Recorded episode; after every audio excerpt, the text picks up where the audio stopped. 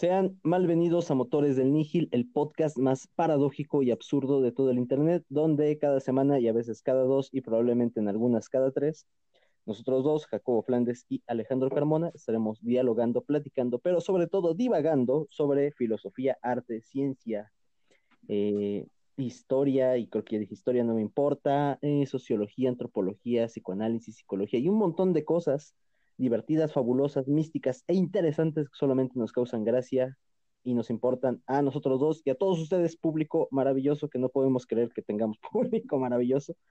Nos queremos mucho y aquí estamos otra vez. Como ya se la zapa, que se la pan. Motores del Níger les traído a ustedes, gracias obviamente a eh, Carlota Klotz, que, oh sorpresa, ya están cumpliendo un añote, un añote de aniversario. Sigan a sus redes, sigan a la ropa más fashion y accesorios también. Eh, Carlota Klotz y Carlota-Klotz en Instagram. Recuerden que la ropa más fashion, pues únicamente con Carlota Klotz. Y también estamos aquí gracias a El Comal, Tacos de Guisado y Antojitos Mexicanos, Plaza Guadalupe, en la segunda planta, a Pisaco, Tlaxcala. Ya de nuevo con eh, envíos a domicilio por Jaime Envíos. Entren a la página de El Comal y ahí pueden encontrar la referencia para que por medio de Jaime Envíos pueden llegar hasta la puerta de su hogar una deliciosa comida de tacos de guisado y o antojitos mexicanos no se lo pueden perder, ahí están, pueden ir eh, con todas las medidas de salubridad habidas y por haber innecesarias. Y también hoy somos traídos a todos ustedes gracias a las almohaditas de leche de la abuelita Luchita, que son esas eh, deliciosas almohaditas de leche desde 1984, unos deliciosos bolis artesanales cuyas especialidades podemos encontrar unos de pistache, de fresa, de chocolate, coco, vainilla y piñón en eh, la colonia San Rafael Atlishac, en el Infonavit Apizaco Tlaxcala, en Andador Iztaccíhuatl, número 42. Ahí hay una preciosa tienda de regalos donde pueden ir por estos deliciosos bolis de leche. Fíjate que todo lo que es de piñón siempre se me ha hecho como de alta alcurnia, así como que las trufas y, no sé, el pulque de vino tinto, ¿no? El piñón es como, como que, ulala, señor francés, ¿no? Menciones honoríficas el día de hoy tenemos a eh, Dark Shop y a um, Ramonas de Ramones. Ramonas Ramos de Donas, los pueden igual nuevamente este, encontrar en sus páginas, en Facebook e Instagram, Ramonas y, y arroba Ramonas Ramos de, de Donas. Y Dark Shop, pues simplemente así, Dark Shop. y el día de hoy tenemos un episodio bastante bueno, bastante particular, un, un episodio que creo que puedo resumir por beligerante, un episodio que nos va a dar la nueva mascota del, del programa, y es una guerra, un conflicto armado entre la nación, la República Mexicana y la República Guatemalteca, en algo que es conocido como la guerra del sopilote. Bueno, nosotros lo titulamos así. Oficialmente a partir de ahora es conocido como la guerra del sopilote. Le pese, le pese al historiador que le pese. Que le pese, sí. El nombre, a partir de ahora, el nombre no oficial es Conflicto entre Guatemala y México de 1958 a 1959. Y el oficial es la guerra del sopilote. Suena, suena, suena, chido. Creo que el sopilote es, es un animal muy nihilista, ¿no? O sea, es, es, un, pues técnicamente un buitre, ¿no? Se alimenta de, se alimenta de la muerte, ¿no? cool. y te, te, persiguen cuando vas en medio del desierto y se comen tus tripas estando vivo y te sacan los ojos y así. Y es todo, todo un tabú comérselo, ¿no? O sea, sí hay regiones en México que se comen los pilotes, pero es como una comida, no sé si ritualista, pero sí bastante tabú. Porque obviamente, pues, no, no, no sé qué sepa un animal que, que come muerte. Ha de saber chido. O tal vez sepa a nada. Pero bueno, eh, como en alguna ocasión les comentábamos con un episodio que obviamente también escuchar los episodios viejitos es chido, es cool. Eh, los episodios viejitos en el conflicto, en uno de los tantos conflictos con Estados Unidos, pues en ocasiones, después de un eh, episodio bélico, es un tanto difícil delimitar cuáles son los límites territoriales de una nación en su concordancia con la otra, ¿no?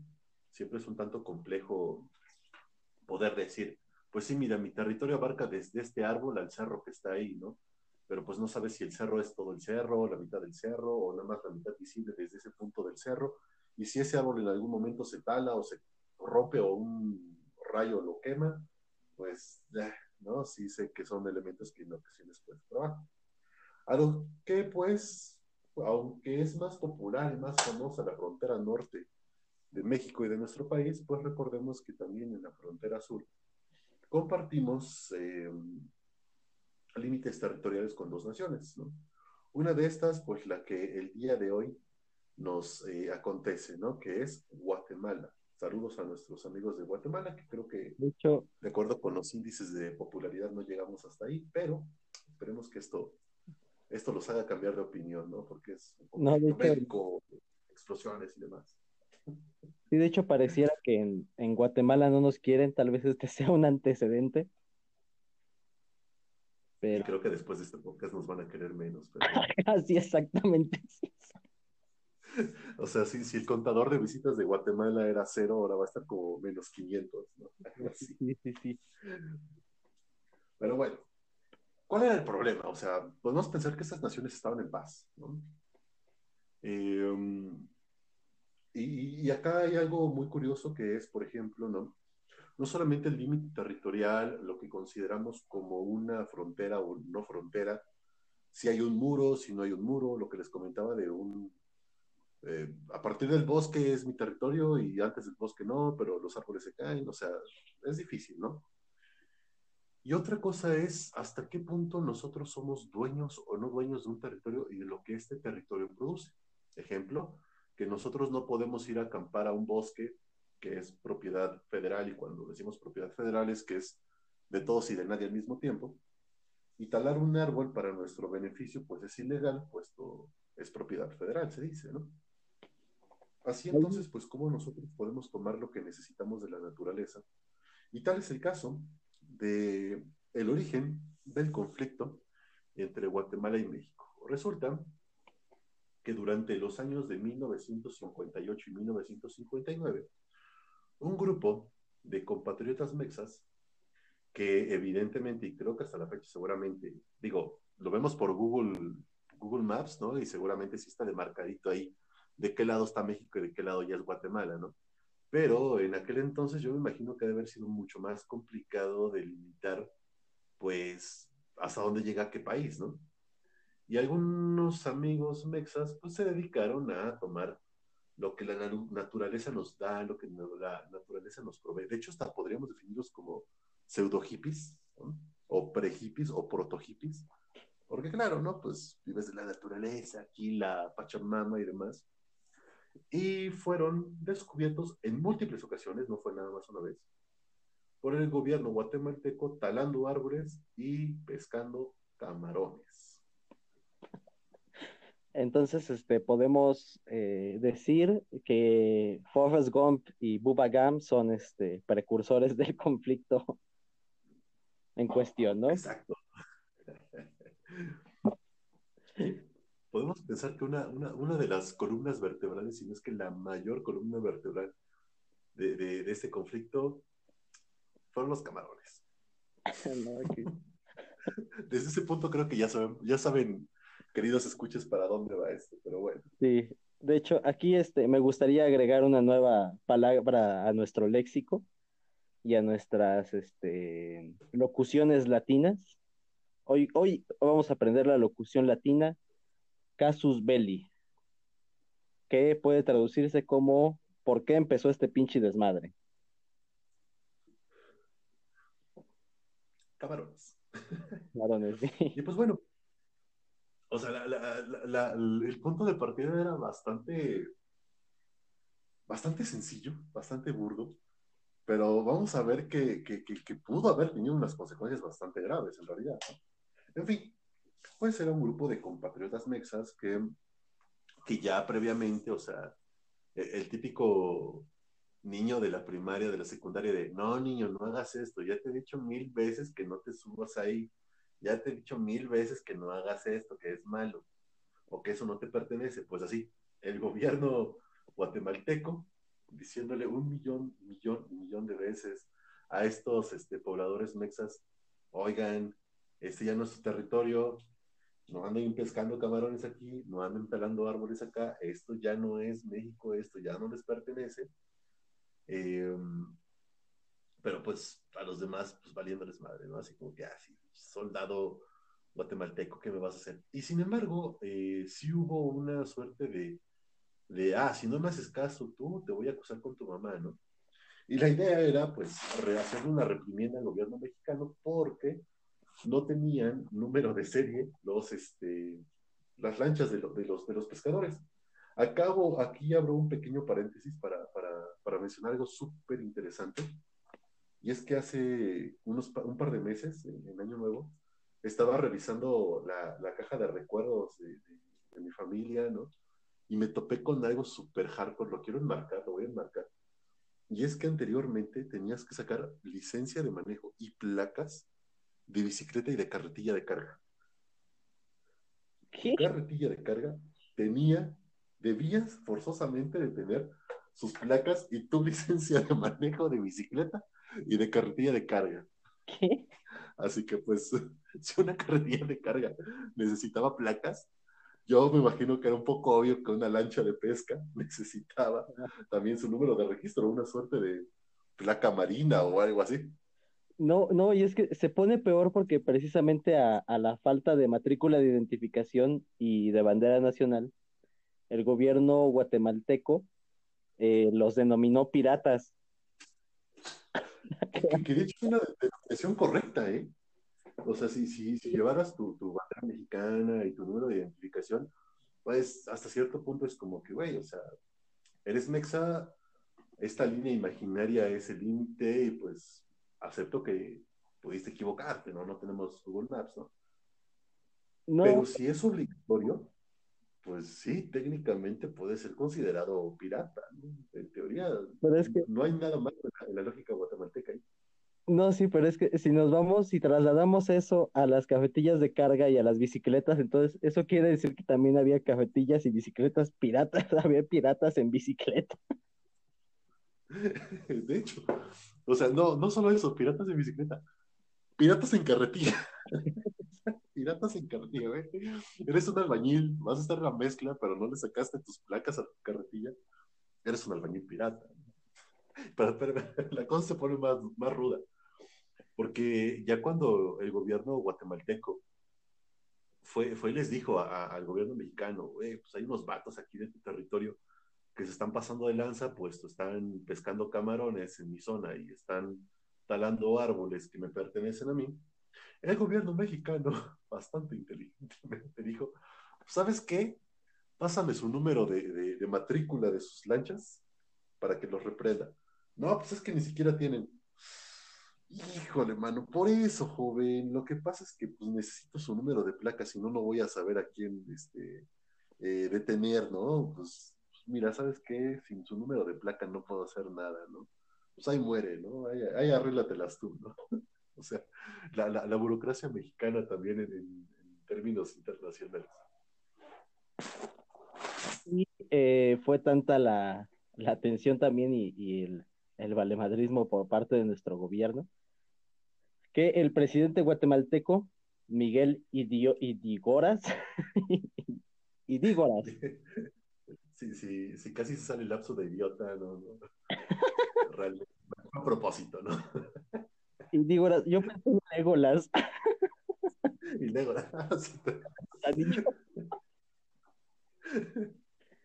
Pero bueno, el presidente Idígoras Fuentes advirtió a México el uso de la fuerza para preservar la integridad de la frontera y las riquezas naturales de Guatemala, hubo un pedo ahí en el que metieron igual al, ministro guatemalteco de Relaciones Exteriores, quien envió una carta diplomática, que era la primera, de hecho, de varias quejas formales al gobierno mexicano, explicando pues que su desmadre de tala ilegal y pesca eh, se había convertido en una práctica sistemática y solicitó al gobierno que pues que se hiciera algo, pero empezó el desmadre de las matrículas y no nos interesa y chalala, chalala.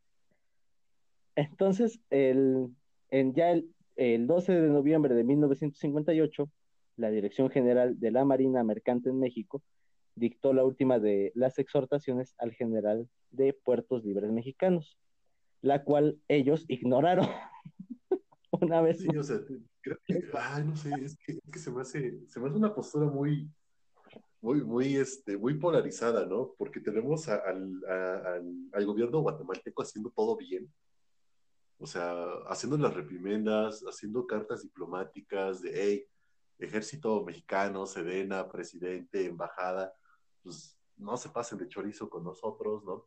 Despedimos de la manera más atenta, ¿no? Y casi terminando la, la, la, carta con una de esas firmas todas barrocas que se hacían en esos entonces. Y, de pronto el gobierno mexicano así como que, ah, sí, güey, ahorita les digo, ¿no? Oigan, carnales, que pues se están pescando en aguas guatemaltecas, no se pasen de lanza, ¿no? Este, pues ahí dejen sus camarones para estos vatos. Ni, ni madre, ¿no? sí pasó. Sí pasó, no, y ojo, esto fue el 12 de noviembre de 1958. Para el 29 de diciembre le seguía valiendo verga. Ah, por cierto, que, que, que, es un dato importante, porque decimos que el conflicto es de 1958 a 1959. Nada más cabe resaltar algo, era ya finales de 1958, no duró todo un año, sino que pues agarró justamente año nuevo, ¿no? O sea, no es porque haya durado tanto en realidad. Sí, ¿no? Entonces para el 29 de diciembre les valió verga el pobre ministro de Relaciones Exteriores de Guatemala volvió otra vez a contactar al gobierno mexicano para que tomaran medidas eh, oportunas para que pues no siguieran con su mame de, de andar pescando en, en, lugares donde no debían. Como se indica que de hecho lo hizo también la semana anterior y que les volvió a valer verga. El 30 de diciembre, la prensa mexicana publicó una carta abierta escrita por el presidente guatemalteco Miguel Legolas de Digo y Digoras Fuentes, en la que amenazó y así aparece en la carta publicada con bombardear y ametrallar hasta hundir todo barco pirata de día y de noche, hasta acabar con sus con esos bandidos piratas y filibusteros. Filibustero. ¿Quién usa la palabra filibustero? filibustero. Es filibustero. parte, de, parte del intro va a ser ahora. ¿no? de el, el podcast más, más filibustero. Filibustero. Ay, no. Pero bueno. No es cierto, gente de Guatemala, los queremos mucho. Los queremos. Sí, perdón por burlarme de su presidente, del nombre de su presidente, no, no, no nos bombardeen otra vez. Digo, si pudieran. Ah.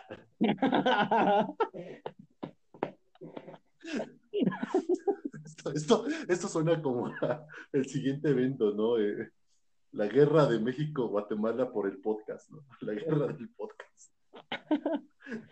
Ay, no. Pero bueno.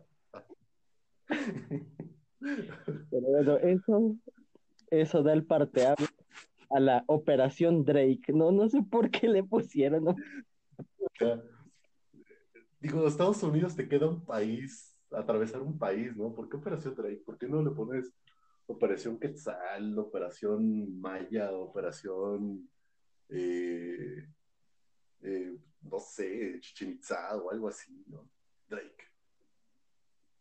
Es como, es como cuando a la, a la hija del Brian le ponen Kimberly, ¿no? no, sí, sí, no, muy mal, muy mal. Pero bueno, la operación, la, la chingada operación Drake, eh, inicia cuando el, el, jefe de la Fuerza Aérea Guatemalteca, el coronel Luis Urrita del, Urritia de León, pues ya eh, tiene las órdenes del presidente guatemalteco para ponerle punto final a, a este desmadre. Entonces van todos este, emputados. Eh, la Fuerza Aérea Guatemalteca activó el 30 de diciembre, o sea, un día después de que nos valiera verga por última vez. El 30 de diciembre de 1958, el plan denominado la Operación Drake. Esa misma tarde fueron enviados de la base aérea conducida como La Aurora un par de aviones T-6 Texan o Tejan, no sé, para ver si las embarcaciones todavía se encontraban en sus aguas, mismo que confirmaron poco después. Cabe, cabe resaltar acá, los, los, T, los, los T-6 Texan eran únicamente aviones de reconocimiento. O sea, era una operación militar hecha y derecha. O sea, cuando haces una operación militar, no vas luego, luego a los madrazos, ¿no?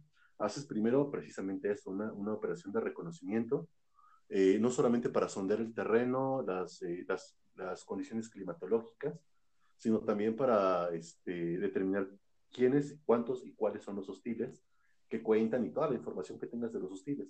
Después de la, la, la, la esta, esta este, misión de reconocimiento, regresas con toda esa información y ya planificas la acción bélica. Pero bueno, o sea, lo, lo, importante aquí es que ellos efectivamente confirmaron que los barcos seguían ahí. o sea, los piratas no se han ido. Novedades, no, los piratas no, no, no han modificado su posición. ah, que ahorita, vamos a ver, bueno, ahorita como decía, lo de, lo de la misión de reconocimiento, las características y, también el armamento de, de, del hostil. Bueno, mejor no me adelanto, ¿no? Ahorita van a ver cuál era el armamento del hostil. no, esto es, maravilloso.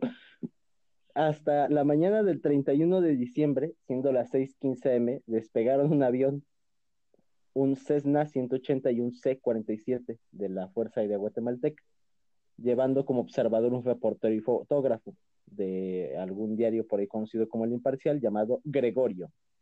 Los aviones sobrevolaron la costa guatemalteca del Océano Pacífico, localizando a las 7:27 am un mínimo de ocho pequeños barcos camaroneros en plena pesca yo Es que, perdón, gente de Guatemala que me dé tanta risa, pero es que lo, hicieron tan bien. O sea, fue, fue tan perfecto su, su, su, actuar. O sea, efectivamente, ¿no?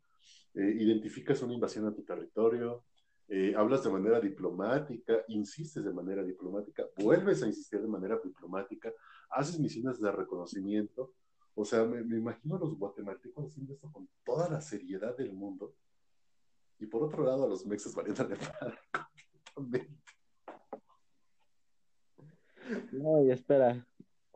Después, eh, estos, estos aviones enviados, pues identificaron que de hecho no había ni matrícula ni bandera. Y a continuación se presentó un avión Cessna 182 de la Fuerza Aérea Guatemalteca con cuatro altavoces y sobrevoló a cada una de las cinco embarcaciones a baja velocidad, dando la siguiente orden. Atención barcos pesqueros, se encuentran ilegalmente en aguas territoriales guatemaltecas. El ejército les ordena enfilar inmediatamente hacia Champerico. El barco que desobedezca será ametrallado.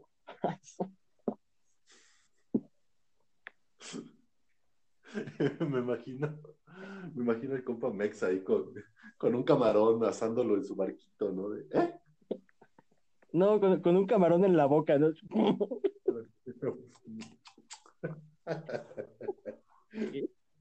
¿Cómo dice? Ay, no. Y pues bueno, ya después de esto, este, ya, ya después de, del anuncio y de la, del arribo de las aeronaves con periodistas, los mismos este, periodistas reportaron que los pescadores respondieron con mofas y con señas obscenas. Bendito sea México. ¿Cómo se ve? Te acaban de amenazar con que te van a ametrallar. O sea, te van a matar, te van a bombardear o lo que sea. ¿Y qué haces como buen mexicano? Le pintas un dedo y te ríes de ellos, ¿no? Por lo que después de media hora de, de transmitir esta orden, y, y, repetidamente, o sea, no fue nada más de que se acercaron, los sobrevolaron, les dijeron que si desobedecen nos van a, ametrallar. Lo hicieron varias veces. Ahora sí, la gran Fuerza Aérea Guatemalteca lanza un comando a bordo del C-4 que ordena a aviones Cessna retirarse. Y a las 8.30 am llegaron al área dos aviones Mustang P-51. Cabe señalar acá que los aviones Mustang P-51 son aviones que de hecho eran, este, no recuerdo si donados o comprados por parte del gobierno guatemalteco, pero son en sí este, aviones estadounidenses. Eh, pues estamos hablando de 1958-59, lo redondeamos a 1960. Eh, para el conflicto bélico que fue pues en 1940, que es la Segunda Guerra Mundial, tenemos aviones de 20 años eh, que formaban pues la élite, de hecho, de la Fuerza Aérea este, guatemalteca.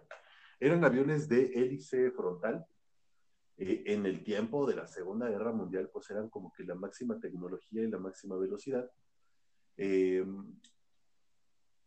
sin embargo, pues recordemos que hacemos un salto gigantesco en el tiempo para los 1959 y nos encontramos con un avión que prácticamente tenía 20 años de desuso. No, y uno, uno de, los, de, los, de los barcos mexicanos se llamaba Elizabeth. Tienes un Mustang P51 contra Liz. contra, contra Eli. contra Eli. El, el, Elizabeth, que de hecho fue el primer barco en iniciar movimiento hacia la frontera mexicana, ya fue cuando el primer Mustang produjo la descarga de ametralladoras en el agua, enfrente del barco. Al no responder, el piloto le hizo una descarga en la proa del barco, causándole al Elizabeth 14 perforaciones. y pues huye el, intenta huir el primer barco este, mexicano y los demás este, barcos ponen sus, sus motores a, a, toda potencia y se dirigen todos huyendo hacia la frontera mexicana los dos Mustangs, porque solamente eran dos Mustangs, se alternaban los ataques preventivos. Pues ah. era como de dispárale de enfrente al lado, eh, dale, pero no intenta no matarlos, porque el chiste era eh, acercarlo a la costa guatemalteca para que sean este, encerrados y enjuiciados en eh, población guatemalteca. La, idea era que pues estos, si se dirigen a población mexicana, ya no es zona, este, ya, ya no es zona que le corresponda a, la milicia guatemalteca, y entonces pues técnicamente se habrían salido con las ollas, ¿no? Por eso cuando todos los barcos intentan acercarse a la costa este, mexa, pues obviamente es cuando este, los, los dos aviones Mustang P-51 deciden abrir fuego. Eh, abren fuego después de, de, un tiempo cuando eh, intentaron dañar eh, motor, hélices o timón de los, de los, este, no, perdón. Ajá, intentaron este, dañar algo de, de los barcos. Los aviones este, no parecían disparar a ser blanco en la cubierta, o sea, como precisamente lo que describía Jacobo. Al advertir que estos barcos escapaban de la frontera mexicana, aunque aún se encontraban a la altura de Ocos, alguna eh, delimitación guatemalteca, ellos recibieron órdenes de abandonarlos y regresar a su base, probablemente porque ya no tenían municiones o combustible.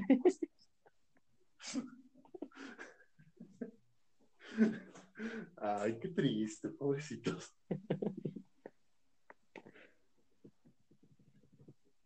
No, sí estuvo bien culero.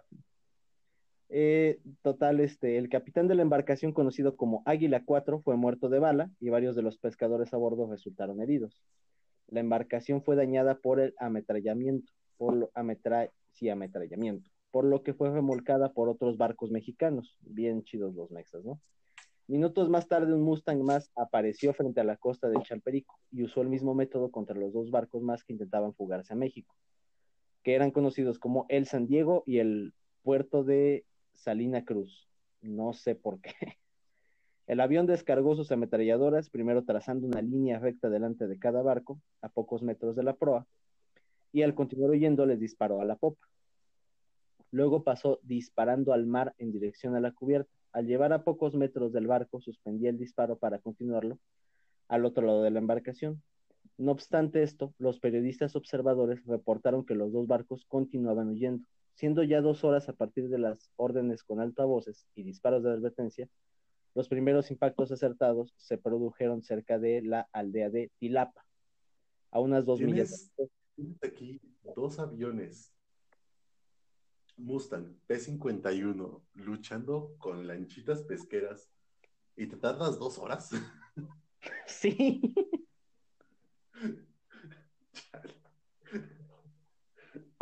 Y bueno, el, San Diego eh, recibió varias descargas, pero eh, les deshabilitaron, de hecho les, les lograron deshabilitar el, el motor. Eso pasó con el San Diego mientras que con el segundo barco, el que era conocido como el puerto de Salina Cruz, ocurrió lo siguiente.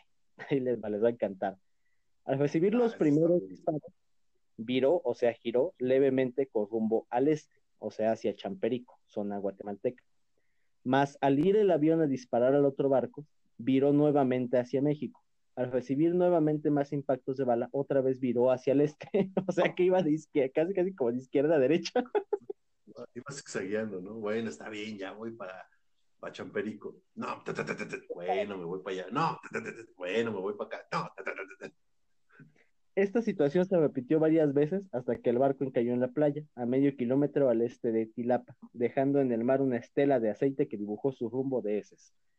En total, el saldo fue de tres pescadores muertos y 14 heridos.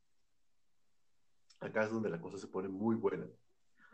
Ya después, eh, los pescadores, entre sí desde radio, eh, perdón, de la radio de los aviones, los pilotos este, mm, eh, percibieron que el, barco puerto de, Salina Cruz había heridos. Casualmente, a pocos metros de la aldea existe un pequeñito campo de aterrizaje abandonado. Y dicen, bueno, tenemos heridos, están en situación vulnerable, vamos este, a aterrizar aquí y pues aquí nos lo echamos, ¿no? el Cessna, 100, este, el Cessna 180 con altavoces aterrizó y el piloto militar comprobó la versión, más no tenía aspecto de transportar heridos, el enorme C-47 que fungía como centro de comando aéreo, sobrevoló una pista, sobrevoló, perdón, la pista, esa pequeña pista que estaba ahí, unas veces al intentar aterrizar, pero desafortunadamente el héroe patrio, ¿no? Este, el el, animalejo heroico arriesgó su vida, se lanzó como, como, ¿cómo se llaman estos? Como los kamikazes, ¿no? Este, un sopilote. Sale de la nada para proteger a la nacionalidad mexa. O sea, ¿qué águila? O sea, no se compara un águila devorando una serpiente contra un sopilote derrotando a, un avión de guerra, ¿no? Y pues, el lamentable C-47 choca e impacta con un sopilote contra la ventanilla de izquierda del piloto, hace que los vidrios estallen, ¿no? Y que pues, todo el cuerpo del ave quede incrustada en parte del asiento del piloto, de las maquinarias, de los vidrios, de todo, lo que pues, causó evidentemente la, baja de, ese, de esa aeronave. No, el, el sopilote kamikaze se estampa contra la ventanilla y el piloto junto con el reportero quedaron incrustados de vidrios y de pedazos de ese piloto muerto. ¿Te, imaginas una leyenda así de los espíritus mexicas me han dicho que, que, fundarás tu, tu gran Tenochtitlán 2 en un lugar donde encuentres un sopilote estrellándose contra un avión C-47?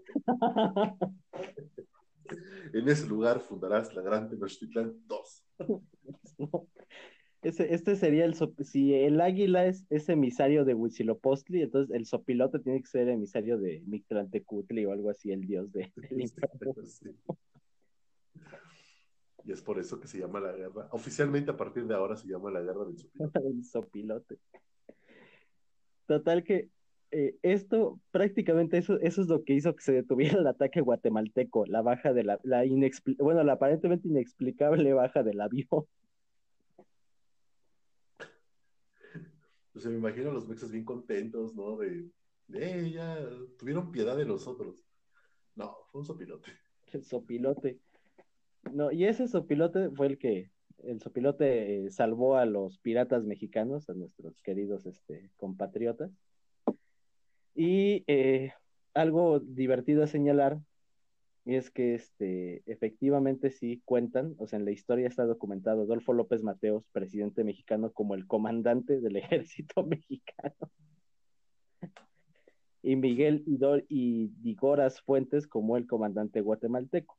México contó con el apoyo diplomático de Estados Unidos, de Cuba, de China y de la Unión Soviética. Y Guatemala tenía el apoyo diplomático de El Salvador, Honduras y Nicaragua. Imagínense esto nada más, o sea, tienes de tu lado El Salvador, Honduras y Nicaragua, ¿quién ya sabe dónde queda Nicaragua? ¿no? Pero por otro lado tienes nada más y nada menos que a Estados Unidos en plena, plena, plena Guerra Fría, justamente apoyándote también de otra forma eh, los países que eran comunistas, ¿no? Tenemos a Estados Unidos como la meca de, del capitalismo apoyando de, eh, sí, México, cualquier cosa, pues ahí me avisas, ¿no?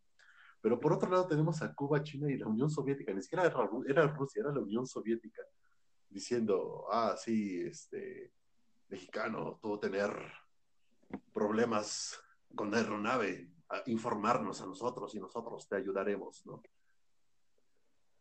Parecería broma, pero no sé si se pueden percatar del problema gigantesco que esto, esto conlleva.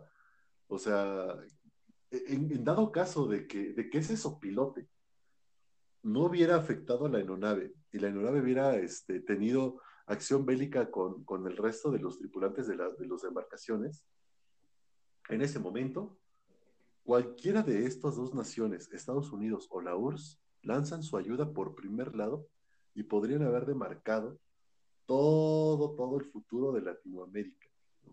Si es que Estados Unidos eh, embuía a México dentro del sistema capitalista, o es que si la URSS, Cuba y China lo hacían. O sea, técnicamente le debemos a un sopilote ser capitalistas y no comunistas. No, y sobre todo el destino de El Salvador, Honduras y Nicaragua, o sea, es que... No, peor, yo creo que, yo creo que terminarían anexados, ¿no? Ajá, es que ¿qué sería en ese caso? Guatemala regresa a México, El Salvador se hace parte de Cuba, Honduras se hace parte de China y Nicaragua de la Unión Soviética. Honduras lleno de chinos, ¿no? Nicaragua, rusos. Guatemala es de, ay, por unos camarones y un sopilote ya vuelvo a ser un estado mexicano. No, sí. ¿Cuántas cosas puede provocar un sopilote? Voy a tratar un sopilote un día de estos. Y pues ya, el, el, desenlace posterior, pues de hecho es más, este, es un tanto más aburrido porque simplemente se recurre a, a diplomacia, se encuentran los embajadores, eh, se presentan ante la Corte Internacional de Justicia y se forma el acuerdo conocido como el Tratado Americano de Soluciones Pacíficas de... Ah, no, en base, perdón, yo estúpido, en base al Tratado Americano de Soluciones Pacíficas de 1948, pues se rigió un acuerdo este, diplomático entre Adolfe, Adolfo López Mateos y el presidente Idígoras. Eh, ah, pero aquí cabe algo importante, porque hubo una pequeña adquisición mexicana que tal vez, no estamos jugando nada, pero tal vez tuvo un poquitito de, que, ver con, con esta función diplomática. Dice la historia que ni madres, ¿no? Que no tuvo nada que ver, que, esto fue este fue casualidad, que pues este México hizo la, adquisición de, de 15 jets.